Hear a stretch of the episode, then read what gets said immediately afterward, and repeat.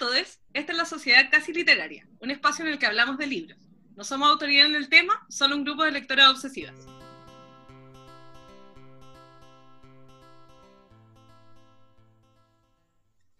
Yo soy Cami y escribo en galadnor.cl. Yo soy Kate y tengo un blog y un Instagram llamado Once Upon a Fairy. Yo soy Nati y también escribo en galadnor.cl. Este capítulo se llama El Closet de las Señoras. ¿A qué nos referimos con libros de señora? A los libros de romance, en su mayoría históricos, aunque también contemporáneos y otros más. Quisimos hacer este capítulo porque este género siempre ha sido considerado inferior y casi como un motivo de vergüenza. He ahí el concepto de closet de señoras. Les hablaremos un poco sobre los libros en general, los tipos de libros que hay y nuestra relación personal con ellos.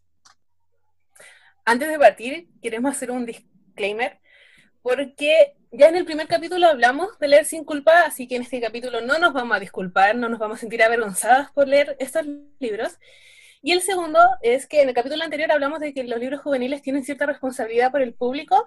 Estos libros son libros adultos, para un público adulto, que tiene el discernimiento formado y que sabe diferenciar entre lo que es realidad y ficción. Así que el que disfrutemos escenas de celos, por ejemplo, no significa que lo queremos en la realidad. Para que tengan eso muy, muy claro, porque vamos a decir un montón de ridiculeces y tonteras en este capítulo. Así que están avisados. Así Sobre los libros de señora, por si acaso, hay una forma como muy sencilla de reconocerlos que es con sus portadas.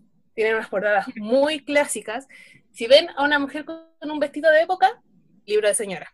Si sale un hombre sin polera, con un kilt o con jeans y con un sombrero de vaquero, es libro de señora. Si sale algún objeto así como muy minimalista, una copa, unas esposas, cualquier cosa así. O sea, me fui al tiro a lo drástico. Sí, sí, te veo. Esos son libros de señora.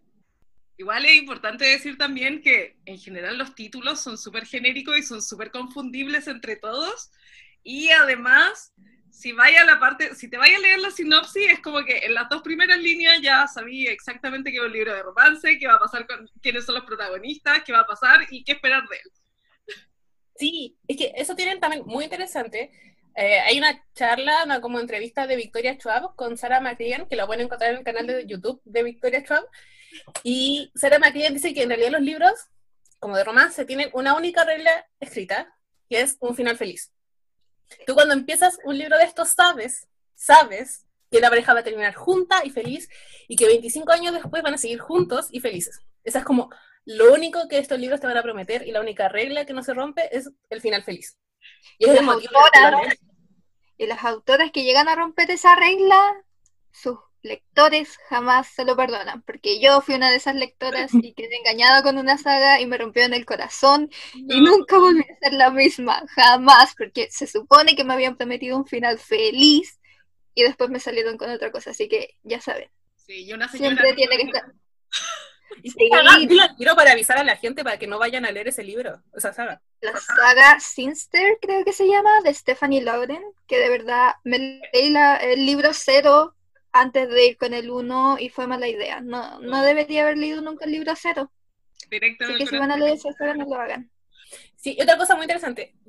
Realmente hablemos más de los libros históricos, pero, a ver, mejor que la carta nos diga el tiro, los tipos como de libros, porque de esos libros de romance. Ah, claro. Ustedes que igual el espectro de libros de romance es súper, súper amplio, pero cuando hablamos de libros de señor en específico nos referimos a romance histórico, y el romance histórico en realidad no es solo como la época victoriana, sino que también se puede referir a la, a la época medieval. Normalmente cuando hablamos de libros de Highlanders, eso, eso es, es romance histórico el favorito, obvio que sí. Y bueno, también los libros de señora podemos encontrar que están los libros contemporáneos de romance, aunque nosotras en general nuestro grupo no lee tanto de esos. Lo intentamos de vez en cuando, sí, porque siempre hay que salir de la zona de confort. Y también, por ejemplo, están los libros paranormales de romance, que son autoras ya como Sherilyn Kenyon, Nalini Singh, que ellas escriben ya dentro de un contexto de ciencia ficción o actual, pero siempre con esta cosa de que cada libro trata acerca de una pareja, que es muy común dentro de los libros de romance, sagas con cada una de que cada libro trata de una pareja distinta y se desarrolla una trama más amplia en cada uno de estos libros. Entonces, esas son como las diferenciaciones que podemos hacer. No me acuerdo de alguna otra, si ustedes se acuerdan de otra, por favor. No, hay algunos que son como muy extraños, que no sé, hay algunos con dinosaurios, pero no, ah, vamos a hablar de esas cosas, ni vamos a hablar de ello, porque en verdad son es otro nivel. Por favor, por favor no hablemos de eso. Eso es dinosaurio, la señora. no, hay toda una, una variedad de, de, aliens, dinosaurios y cosas raras que esa, esa, es la parte oscura de, de, de, ser señora, que no todos vamos a ese lado oscuro de la fuerza porque de verdad es demasiado perturbador. Nosotros vamos a las historias más normalitas ahí. Somos conservadoras. Sí. Somos conservadoras. Nos gusta que sean seres humanos. Sí, que tengan dos manos, dos ojos, una nariz. o sea, que sean antropomórficos. Sí, que, no sean azules. Que no sean azules, por favor. Eso, esa es nuestra vara, no, no, mucho más que eso. Pero es muy interesante, eh, en la misma charla que les dije de Victoria Schwab, que decían que ciertas como tendencias de libros románticos fueron saliendo en momentos importantes. Después del 11 eh, de septiembre en Estados Unidos, partió mucho el paranormal. ¿Y por qué era? Porque las mujeres querían leer a estos como machos alfa, súper poderosos, mágicos, que las pudieran proteger de situaciones que fueran anormales. Ya no solo querían como un humano común y corriente, sino que querían a alguien que fuera más fuerte y que le diera esa sensación de seguridad. Lo que es súper interesante y que el romance vaya cambiando según esas como necesidades. Como que también un tiempo como de guerra, con el tema de Afganistán e Irán, también se hizo muy, muy popular el tema de los veteranos de guerra. Ah, sí. Ellos como protagonistas. Entonces, este, los libros románticos van dando según lo que, como está cambiando, evolucionando la sociedad. Y, también como, y también como del fetiche del momento, porque eh, están, claro, todos estos libros de bomberos en el contemporáneo, están todos estos libros de los SEALs, están todos estos libros de los militares, están todos estos libros ahora después que, de que salió 50 sombras de Grey, que claro, salió un montón de libros de BDSM y en verdad eran como la copia de 50 sombras de Grey, porque había sido investigación. También. El millonario con la familia perfecta, que en verdad tenía un trauma pasado y que no podía estar con la protagonista y la trataba mal, pero en verdad la amaba. Ah. El libro, los ¿Ah? libros de romance en realidad se caracterizan todos por tener como una línea muy, muy fácil de seguir, lo que decía la Nati, son súper predecibles. En este caso a mí no me gusta mucho la historia del millonario que viene a salvar a esta niña súper ingenua me voy más al histórico, que también son niñas ingenuas, pero las autoras les imprimen un poco más de personalidad. Y además que normalmente estos personajes como que rompen el molde histórico, el rol histórico que se le daba a la mujer en la época. Entonces es mucho más entretenido leer como la rebeldía en esa época a leer en esta época a una mujer sometida. De hecho, en esta época se escriben de mujeres más sometidas que en la antigüedad. sí, tienen menos personalidad y tienen como menos salidas que las de romance histórico y es como, ya, pero hay 100, 200 años de diferencia y es como, ¿está retrocediendo? ¿Qué pasa? Es súper extraño porque tienen menos aspiraciones, de hecho, como que la niña en este siglo está súper perdida, no sabe qué hacer, espera que este hombre mayor la guíe. Y claro, las, las protagonistas de los libros históricos como que tienen las cosas claras y si quieren tener una familia, eso es súper válido. No es como mirarlas en menos por querer formar una familia, tener un esposo que las trate bien o querer desarrollarse en ramas que no les estaba permitido en esa época. Siento que a veces como que esos libros tocan temas un poco más profundos de lo que la gente cree y los libros de ahora a veces se sienten un poco más superficiales y típicos, no sé cómo decirlo. Y, por ejemplo, el libro de Pandora, el de los Ravenel.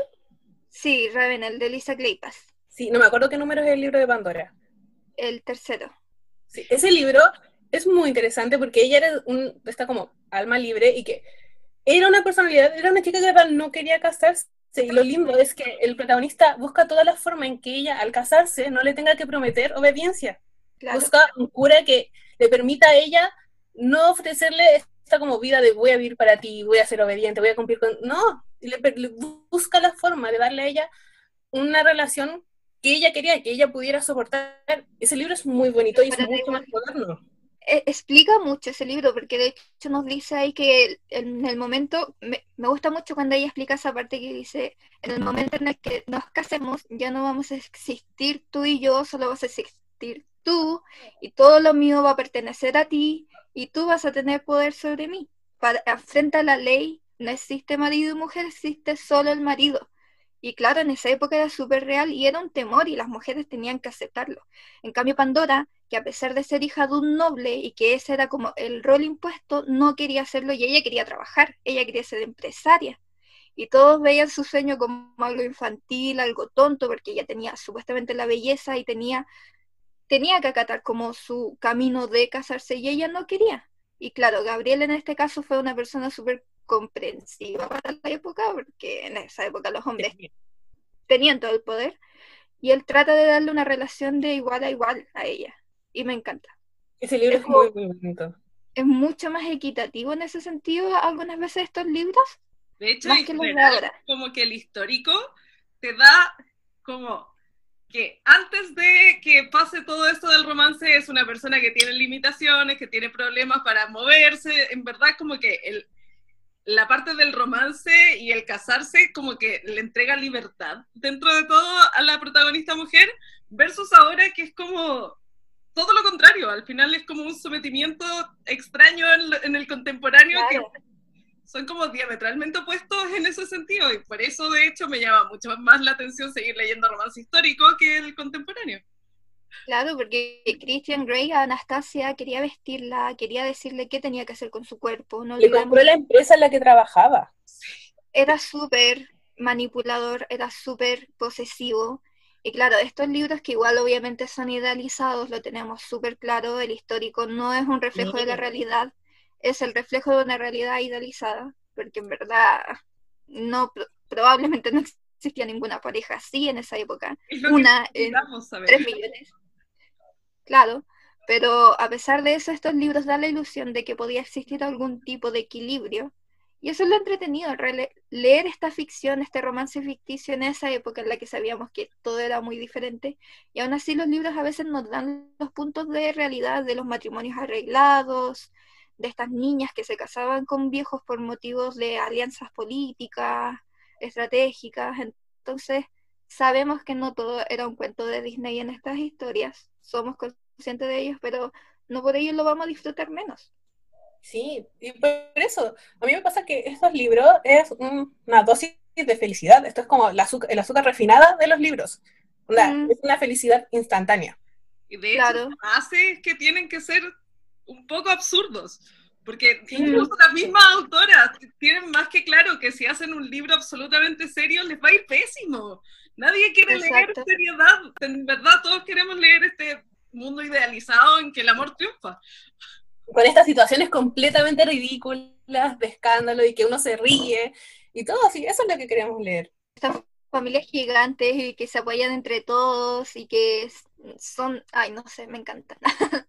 Algo que me gusta mucho, que fue lo que dijo la Kate antes, es que, claro, por lo general los libros históricos tienden a, no sé, llamarse por el apellido de la familia, los Bridgertons, que ahora lo está saliendo, lo está trayendo Titania de Urano, o los Patagonia, o no sé qué, y claro, cada libro es un hermano distinto, porque claro, eso, eso también es cómodo, porque es un libro, empieza y termina, claro, puedes tener otros siete libros, pero ya con un libro tienes como tu dosis de romance. Algo que me carga, que pasa mucho en los libros contemporáneos, es que saquen tres. Si una pareja necesita tres libros para estar juntos, mm. es porque no tenían que estar juntos.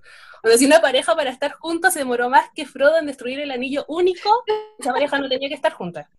Y sacan y sacan más libros cuando les va bien, nunca saben cuándo tiene que acabar la historia y al final terminan arruinándola, muchas veces. Sí, generalmente. tú si tú quieres el final feliz, tú no quieres demorarte tres entregas para llegar al final feliz, porque tú sabes que va a estar ese final feliz, entonces 300 páginas, 400, está bien.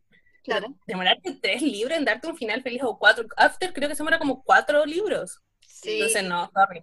Y tienen en cuatro libros, y me contó un fin de tercera edad, entonces, amigo, perspectiva, perspectiva. Pero de hecho, las autoras como clásicas de romance, en verdad, tienen sagas enormes. Hay una que tiene veintitantos libros en una saga y en verdad están todos relacionados como entre sí y en verdad no necesitan nada más que eso. tienes un libro que parte de principio a fin y si quieres leerte una saga completa, te lees la saga completa. Es más ambicioso que, que Marvel, hay que admitirlo. Y se hacen las menciones a las parejas anteriores y sabes que siguen felices y que ahora formaron su familia y viven en el campo y no sé qué. Y a veces, claro, suceden pequeñas desgracias, pero salen de ellas porque obviamente siempre tiene que conservarse el final feliz. Se respeta el final feliz. Y es lo que pedimos, el final feliz. El motivo por el y es eso lo que uno viene buscando al final cuando lee estos libros, cuando ya he tenido lecturas muy densas, estoy muy cansada, estoy muy agotada. Hay libros que son bien cototos, son densos. Entonces cuando ya estoy cansada de eso, quiero leer algo romántico y me voy al romántico histórico que nunca me falla, porque en verdad hay muy poca toxicidad, a pesar de que se da para situaciones tóxicas, mm. no hay tanta como en los contemporáneos, que en los, en los contemporáneos me molesta más, porque sé que la chica podría ser yo y yo nunca permitiría que me trataran como las tratan ahí. O sea, pero nunca le escupiría en la cara al tipo y me voy. De hecho, en general los contemporáneos como que tienden a ser mucho más tóxicos que los históricos.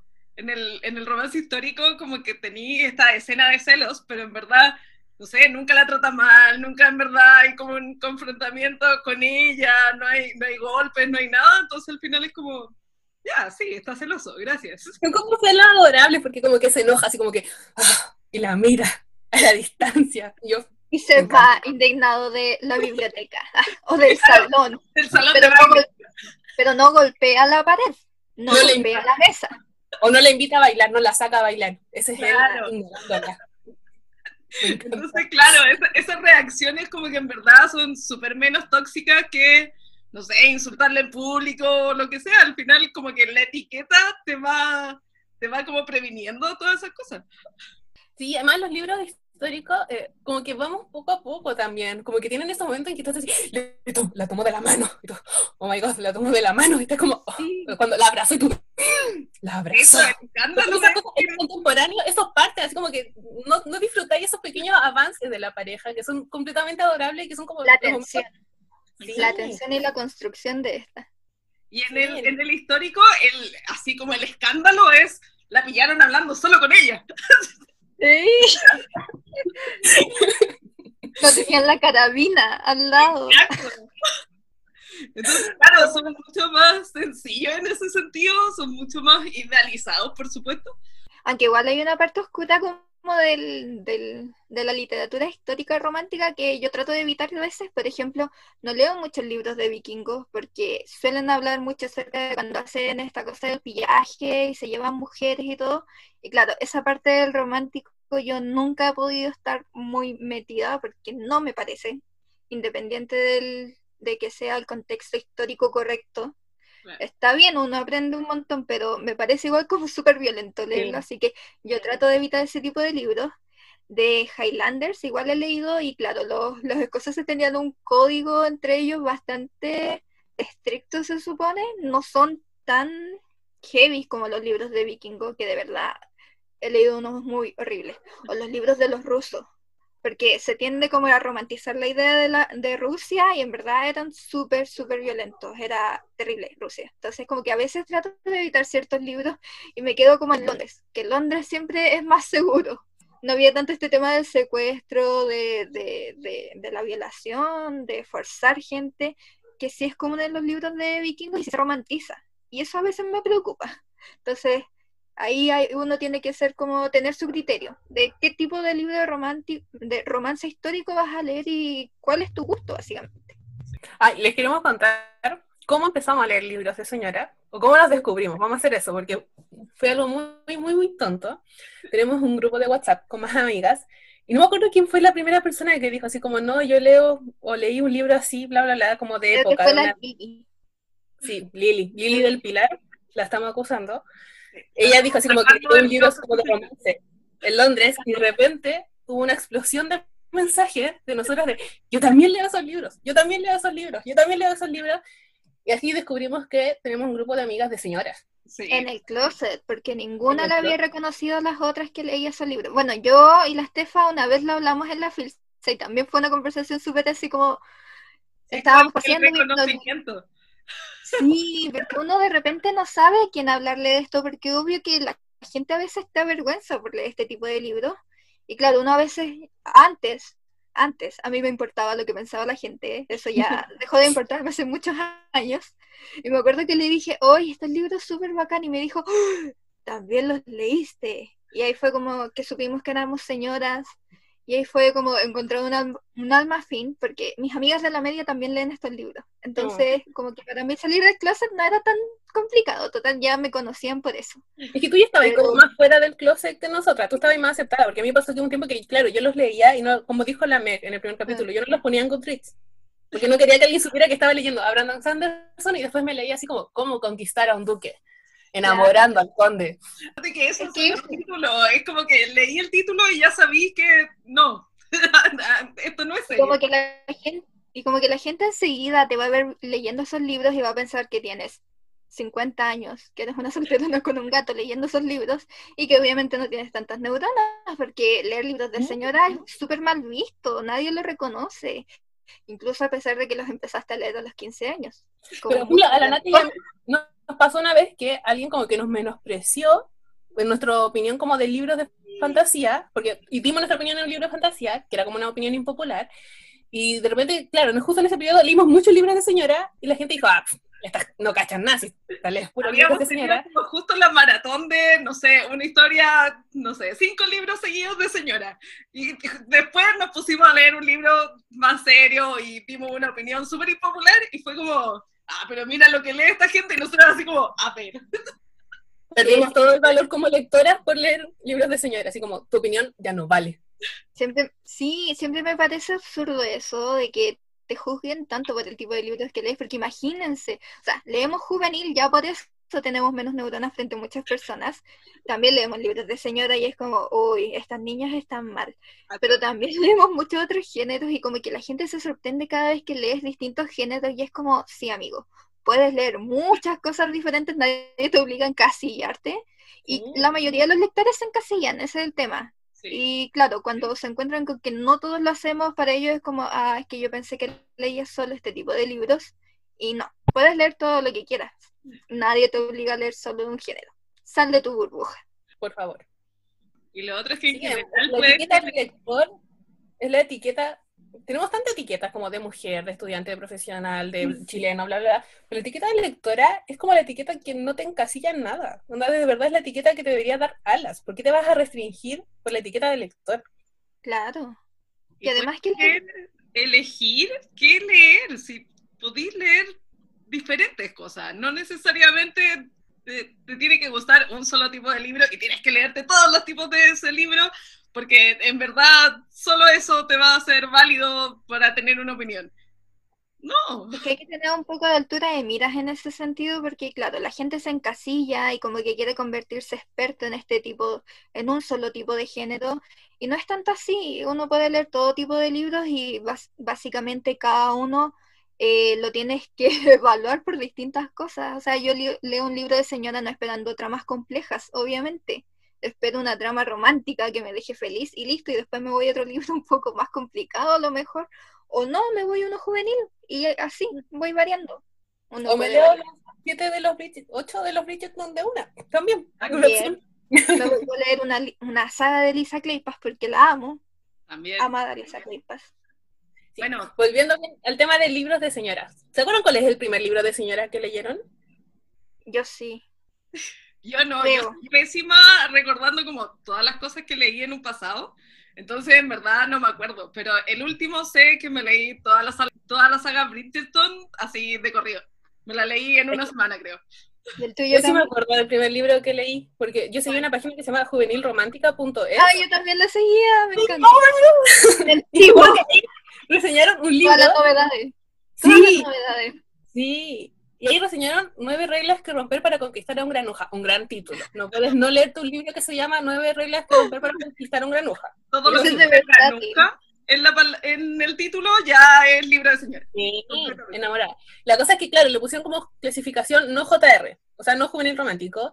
Y me acuerdo que yo lo leí y fue tan divertido. Me reí, me reí tanto leyendo ese libro. Fue que yo nunca había leído algo así, pero igual tenía 17 años y como que llegar a esa historia como de romance uh, fue toda una experiencia. Pero me acuerdo y esta es la parte triste, que la protagonista tenía 27 años, y yo dije, oh, igual está vieja. Ahora tengo 28 años y me siento peor aún. ese pensamiento de, no, igual se, le pasó el, tiempo de casarse, más en, histórico, que es tema recurrente, es como... Y es que, 27 años, esa amiga ya está ahí de florero. Por solterona, estás para vestir santos. O sea, acaso si alguien no sabe a qué nos referimos con florero, floreros son esas mujeres que se les pasaba como la edad de casarse, de estar, de presentarse en sociedad, y en estas reuniones sociales después se quedaban como siempre sentadas y mm. pasaban a ser como decoración, un florero. Esa es una florera, una mujer, no me gusta la palabra solterona, pero es como que sería el equivalente a solterona. Es más bonito, florero. Nosotras, ahora. Nosotras, en este momento. Exacto. Katy, ¿tu primer libro de señora? Es que no me acuerdo del nombre, pero me acuerdo que era uno de uno medieval, que igual era un, un género complicado también medieval, que ahí sí que era complicada la cosa, pero no era tan tóxico como podría pensarse. No me acuerdo quién es la autora tampoco. Sí sé que cuando lo leí por primera vez como que me espanté un poco por las escenas románticas, porque era muy chica, fui muy precoz, tenía, tenía como 14 años y como que me espanté tanto que lo abandoné. Y después fue como, había pasado un año y había estado un año en la media y fue como, ya, no, no, no, he visto cosas peores entre mis compañeros de curso, así que ya puedo leer este libro. Lo busqué de nuevo, poniendo la descripción en Google, obviamente siendo una investigadora, y lo encontré, me di cuenta que era el segundo de una biología y empecé a leer. Y de ahí no me sacó nadie más. Empecé a buscar más libros de las mismas autoras, nuevas autoras. Me uní a un grupo de Facebook de Lisa Claypass Latinoamérica, por si acaso. Conocí gente ahí y los Imagínense, eso fue hace 10 años, todavía sigo en contacto con esa gente. Oh. y nos seguimos recomendando libros. Señoras Unidas. Sí, y de hecho, cuando salí de cuarto medio, me acuerdo que le regalé libros de ese tipo a mi mejor amiga porque ella también lee mucho romance histórico. Y me acuerdo que le pasé los libros de la Silky y se puso a llorar y casi me pongo a llorar yo también. Y después leímos los libros juntas. Ella los terminó y me dijo, tienes que leerlos. Y yo, yo, señora, los leí.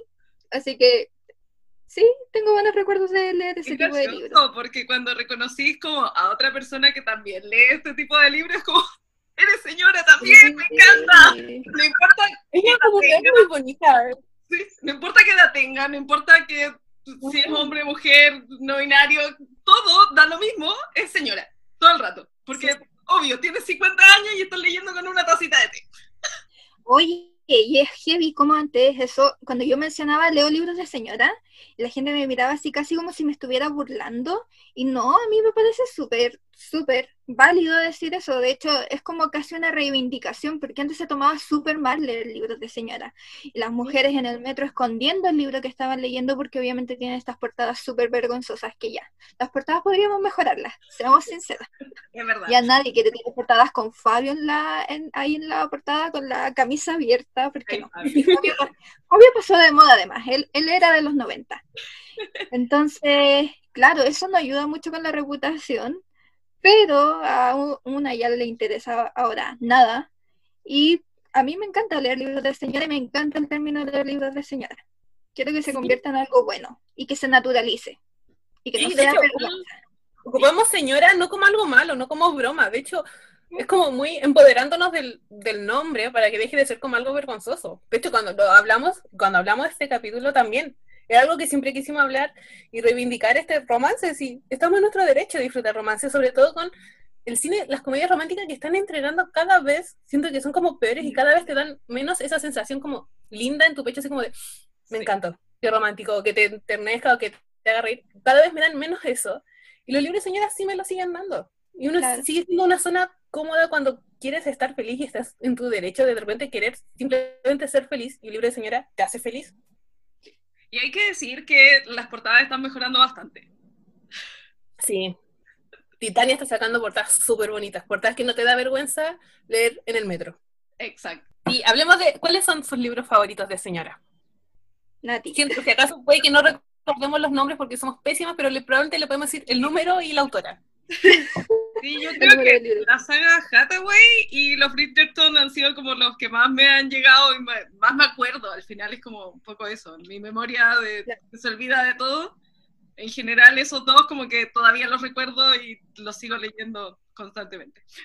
Los Hathaway me los repito mucho, mucho, mucho. Así como cuando quiero ir a mi zona segura, me voy a mis parejas favoritas. Mis libros favoritos de romántica en este caso serían de Lisa Kleypas. Tengo dos, que uno es El Diablo en Invierno, que es el libro de Sebastián Ivy. Son una de mis parejas favoritas, de las primeras que leí. Y la segunda sería de la saga Hathaway, también de Lisa Kleypas, que es el libro Esposa por la Mañana, que es de Leo y Catherine. Esos dos libros para mí, siempre que los repito, son como una maravilla y los amo con la vida y de verdad no les encuentro nada malo. Los podría leer siempre. Leo es de mis protagonistas del libro de señoras favorito. Leo es el de Esposa por la Mañana, que es el cuarto de los Hathaway, y me encanta.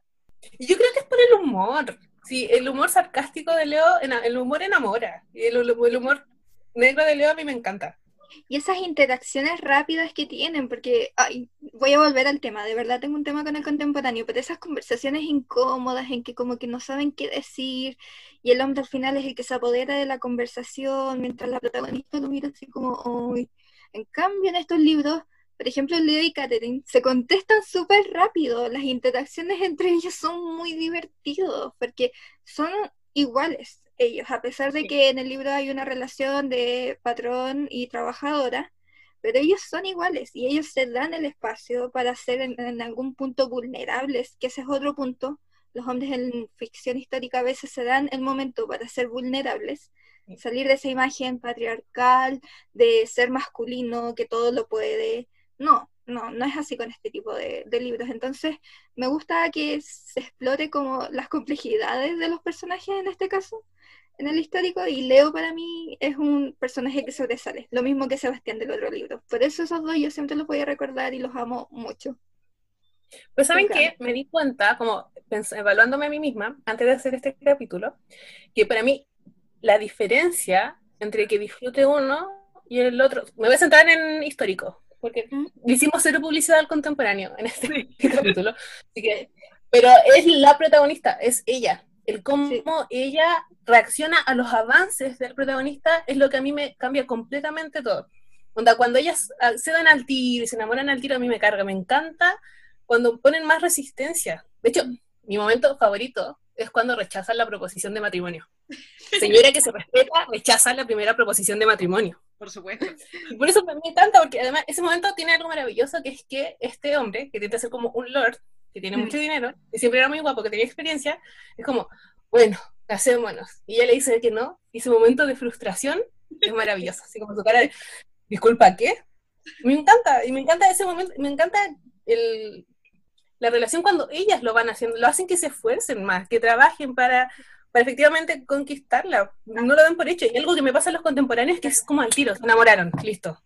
Y de hecho es como mejor en el histórico porque ellas se supone que están en la posición en la que necesitan casarse. El hombre en esa época se podía esperar hasta los 40 para luego tener un heredero y listo. Pero la mujer en esa época tenía que casarse entre cierta edad y no se dan como el lujo de decir, ¿sabes qué? No, no quiero. Y claro, el protagonista se tiene que esforzar, un protagonista que normalmente es un heredero, que lo ha tenido todo en su vida, que no está acostumbrado a que le digan que no, y se encuentra con esto. Y claro, no, no es tanto como de ganarse a la mujer, sino que en verdad se reconozcan entre sí que puede funcionar algo entre ellos. Porque al final la mujer no es un premio para el protagonista, sino que es su complemento. Sí, al final es como demostrarles a ella que efectivamente sí quieren una relación y que quieren una relación de igual y que de verdad están enamorados de ella, eso es lo bonito. Y eso pues, es muy bonito. Por ejemplo, el primer libro que leí, que sí, le sigo teniendo mucho cariño, el de Nueve Reglas que Romper para Conquistar un Granuja, siempre voy a decir el nombre entero porque se merece mencionarlo entero. Eh, Cali, que era florero de 27 años, como yo, eh, es muy digna y era esa protagonista, la clásica protagonista que era, no era bonita, que era como más, no, tenía la, no era delgada, su cabello era como marrón, su ojo era marrón, así muy normal, pero Cali era muy digna y se mantenía como muy firme cuando él le decía así como, bueno, te comprometí, no Y ella le dice, no, no me voy a casar por un sentido del honor tuyo. Y esos momentos son maravillosos, esos pequeños momentos de que ella se escoge a sí misma por sobre una relación que creen, porque claramente ahí todavía son unos imbéciles y no les dicen que las aman, pero que creen que no está basada en amor. Entonces es muy, muy bonito. Se aseguran de tener una buena relación, que no solo se basa a veces como en, la, en, en lo físico, que es como lo que tiene esto del romance contemporáneo, que es como muy enseguida, y el tiro vamos a lo físico, y después viene como el desarrollo de que pueden tener una relación y todo el tema. Pero claro, en el histórico como se le da un desarrollo más, no sé, más atrapante, más divertido normalmente. Hay mucha tensión y tiene todos los ingredientes adecuados, yo creo. Y además a veces interfieren los familiares que son entrometidos y me encanta. Sí, es uno de mis momentos favoritos en los Bridgerton, que claro, lo hemos mencionado mucho, pero es que son estos libros que, por cierto, los van a adaptar a serie en Netflix. No sabemos cuándo se viene, pero ya pueden encontrar como a los personajes, a los actores que los van a hacer. Pero para mí va a ser muy Don Navi. Es como, probablemente sea como ese estilo de serie. Con los Bridgerton me pasa que los mis momentos favoritos eran de los hermanos, así como los hermanos interactuando entre ellos, o cuando llegan los hermanos como a salvar la reputación de una hermana, y llegan los cuatro como en en un huracán atacar todo, esos momentos son maravillosos, es como esa relación es muy, muy bonito. Con los Hathaway también pasa. Todos tenían esta dinámica de sentarse a conversar, de discutir temas, de hacerse bromas entre ellos, y los distintos como cuñados que van llegando a esa relación también funcionan muy bien con la química. Entonces al final tenemos una historia de romance que son muy bonitas, pero también tenemos escenas como de hermanos, escenas como de padres, de abuelos, de tías, que son muy bonitas también de leer. De ser familia. Sí, sí. De como relación de comunidad, de familia, de que es como que se ve muy poco efectivamente en los libros contemporáneos, que es como solo la pareja y exclusivamente la pareja y... y como que de pronto aparecen los papás o un hermano o una hermana con un rol súper secundario y a veces como malicioso, como mala onda. En cambio, este libro es como que predomina más el, apoyo, o a lo mejor un poco de advertencia ahí, como él no te conviene, pero vamos a analizarlo como familia. Entonces igual es como tiene para más desarrollo en estos libros, porque claro, se concentran mucho en, los personajes básicamente, porque la historia siempre es como una historia muy sencilla. Sí, y eso también lo que me gusta, porque no disfruto el drama, yo soy esas personas como que si la relación es como no, y se separan y uno se casa y, el otro, como que no, de verdad no tolero eso, me gustan las relaciones como de romance en estado como en ficción, que son muy sencillas. Me encantan eh, porque son muy simples y al final lo que los mantiene como separados tiene que ser como este proceso que se van enamorando de a poco, o que te, se van dando cuenta que lo que sienten es amor.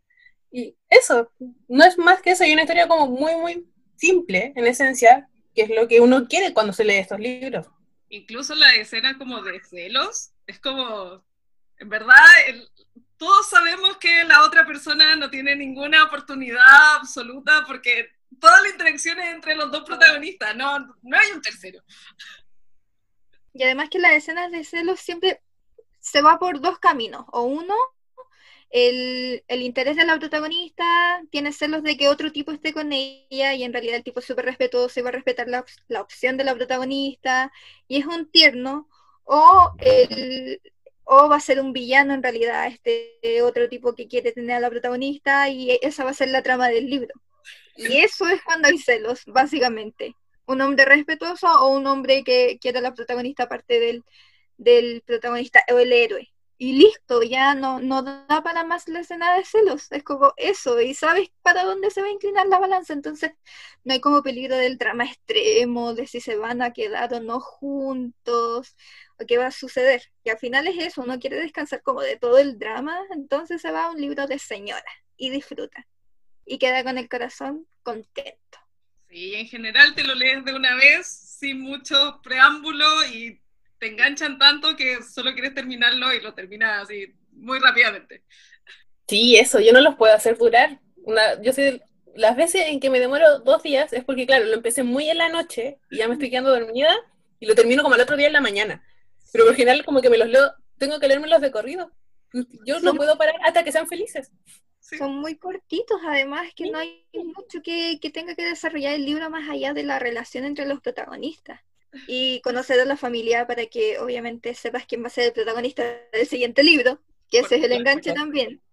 Sí, y uno cae, uno cae, cuando va, cuando va conociendo a los otros hermanos o hermanas, decir, necesito la historia de este personaje. La Sí. De bitácora de lectura, se estaba leyendo los Bridgerton en orden y se enamoró tanto de Colin que se tuvo que saltar libros. Es que uno cuando empieza a leer libros de señora siempre va a tener sus favoritos y a veces las ganas de leer el libro de tu favorito pueden con todo lo demás. Y yo lo entiendo. A todos nos ha sucedido. Y ahí en términos de personaje, como el protagonista masculino favorito, ¿cuál dirían que es? ¿De qué libro? Yo amo a Leo, insisto. Para mí, el humor y el humor y la inteligencia, sé que suena como soberbio decir inteligencia, pero es que Leo tiene como ese equilibrio en que de verdad es inteligente, porque los Hathaway en general son inteligentes, son personas muy cultas, pero Leo lo amo con locura. Me encanta, me encanta, me encanta. Harry también me gusta. Harry es el protagonista del tercer libro de los Hathaway, ¿cierto? Sí, el tercero. Sí, Harry también me gusta porque Harry era como, como que lo presentaban como villano, así como oh, el que la obligó a casarse, pero Harry era un tiernito. Solo quería, era como un cachorrito que quería que le dieran amor. Sí, creo que Harry y Leo están en mi corazón por siempre. ¿Y a ti, Nati?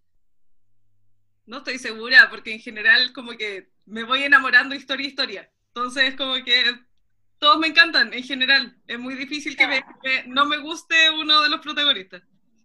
No Es que- sé, tenía una preferencia. Y de los Bridgerton, así como ninguno que dijera, oh, este sí. Es que al final como que termináis como amando cada uno de ellos. Entonces con los Bridgerton me pasa que, no sé, el Steph por ejemplo se enamoró de Colin. Y yo quería leer mucho la historia de Colin. Pero al final también disfruté la de Anthony, disfruté la de Benedict. Entonces como que en verdad como que los voy queriendo en el camino. No, yo sí voy teniendo favoritos. De hecho, los Bridgerton, Benedict está como entre mis favoritos y Garrett, Garrett, el El de, de Yas- Yasen, Yasin. el de ella. Creo que es el séptimo libro. Él Sí. también. Ellos son mis favoritos, siempre por siempre en mi corazón. Yo siempre tengo favoritos, en todo. Puedo elegir un favorito de ahí. Tengo como el libro favorito, pero en esa saga no tengo un protagonista favorito. Es raro. Es que, me- por norma, me suelen gustar más los protagonistas masculinos de Lisa Kleypas. Sí. Ahí, por ejemplo, me gusta Derek Craven, que es un libro que ustedes aún no, no leen, pero sé que lo van a leer.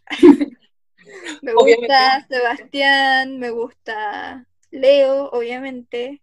Me gusta Gabriel, el hijo de Sebastián. Amado. Que- y además hacen tipos muy distintos. Por ejemplo, claro, en los primeros de los Hathaway son gitanos. Que es Mm. Cam y Kev. La, voy a seguir echando al agua a la Steph. Steph, te quiero.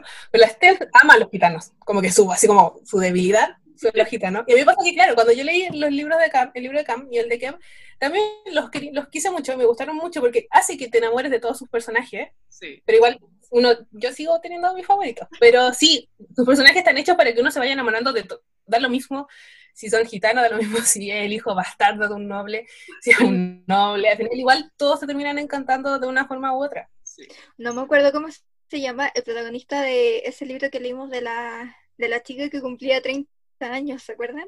Y que ponía, Ay, la que contrataba a un gigoló, ¿no? sí, que ponía paños negros en los espejos cuando cumplía 30 años porque era el término de su juventud. Ay, era tan divertido ese libro. No me acuerdo de Devlin, no, ese era como su apellido. Eh, ya, bu- bueno, él también me encantaba, también me encantaba, hoy me da mucha risa ese libro. Jack Devlin, ahí está. Sí, yo sabía que no me podía olvidar. Es que cuando son divertidos, igual enamoran. A mí me enamoran cuando son Sí. como divertidos ellos como personas. A mí me Sí. encanta. Si me hace reír, me enamora. Leo es así. Leo es maravilloso. Ay, esa va a ser la conclusión del capítulo, que por favor vayan a leer el cuarto libro de los Hathaway. Y leen con nosotros en los comentarios. Le vamos a responder absolutamente todo. Bueno, y así con los protagonistas masculinos, yo creo que igual podríamos seguir como toda la tarde hablando porque tenemos un montón de libros para hablar. Hemos leído mucho de este género porque igual es divertido leerlo. Hacemos muchas lecturas conjuntas no planeadas de estos libros porque de verdad son tan cortitos y a veces todas queremos como este descanso de otras lecturas que nos ponemos de acuerdo y bueno, ya todas sabemos que a todas nos gustan estos libros, así que no es como difícil ponerse de acuerdo de leer uno nuevo. Y eso, el capítulo de hoy día era básicamente un, un de todos porque somos muy fan de, del romance histórico y está muy mal visto. A veces me da pena, pero eso no va a evitar que siga leyendo porque lo disfruto caleta, entonces no, no hay vergüenza en disfrutar algo. Creamos este podcast solamente para hacer este capítulo. Ya cumplió su propósito que era hablar de libros de señora.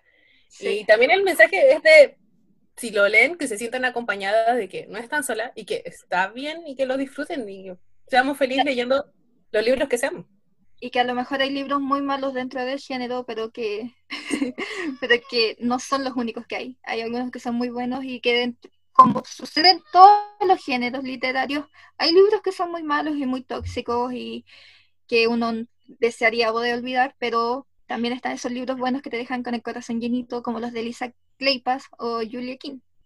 Sí, y, y, cuando encuentren la autora que les guste, probablemente gran parte de sus libros, todos sus libros, les van a gustar y son muchos libros. Así que van a tener mucho donde sacar nuevas historias que les gusten.